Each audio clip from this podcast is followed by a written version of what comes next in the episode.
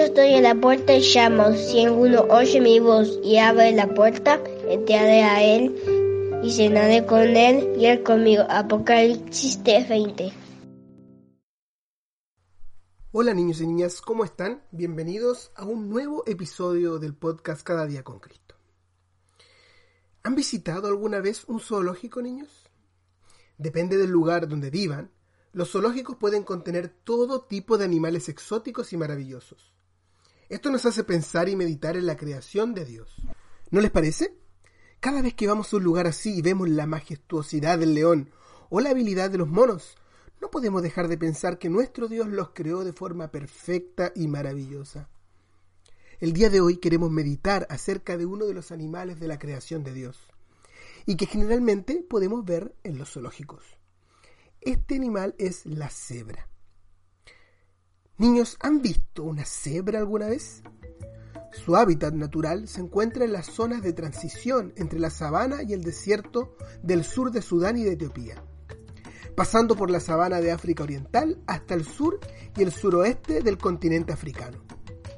La cebra es un animal muy parecido al caballo. Es tan parecido que algunas personas han intentado domesticarla y entrenarla como se hace con los caballos.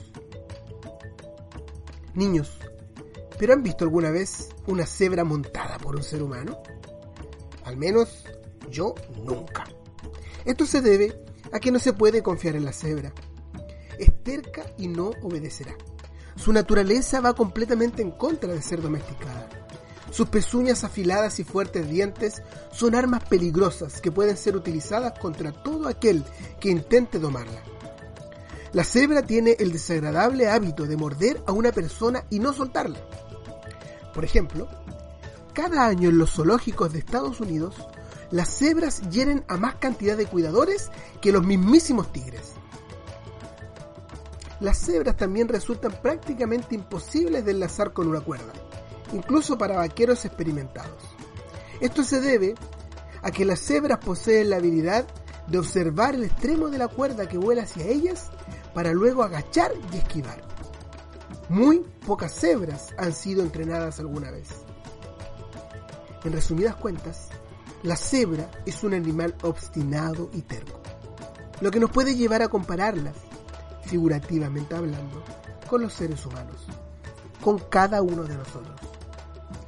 Pero quizás ustedes, niños, se preguntarán, pero ¿en qué me parezco yo a una cebra? ¿En qué nos parecemos a las cebras? Bueno, Dios nos muestra a través de su palabra que el corazón humano es obstinado, engañoso más que todas las cosas. También nos dice que Dios no puede hacer nada con él por naturaleza. En el caso de las cebras, si quisiera ser domesticada, la cebra necesitaría una nueva naturaleza.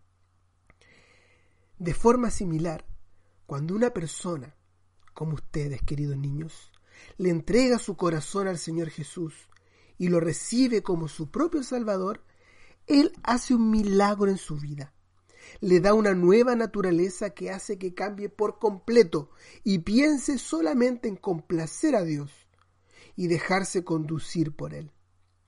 Es por eso que el día de hoy queremos decirle a los niños, a los papás, a cualquier persona que esté escuchando, que si nunca has venido a Jesús, arrepentido por tus pecados, pidiéndole que te salve, asegúrate de hacerlo hoy. Él es el único capaz de transformar y darte una nueva naturaleza. Y si ya lo has hecho, si ya has entregado tu corazón al Señor Jesús, Dios puede conducirte, pues Él te ha transformado. Ya no eres lo que eras antes, eres nueva criatura las cosas viejas pasaron, he aquí todas son hechas nuevas. Segunda los Corintios 5, 17.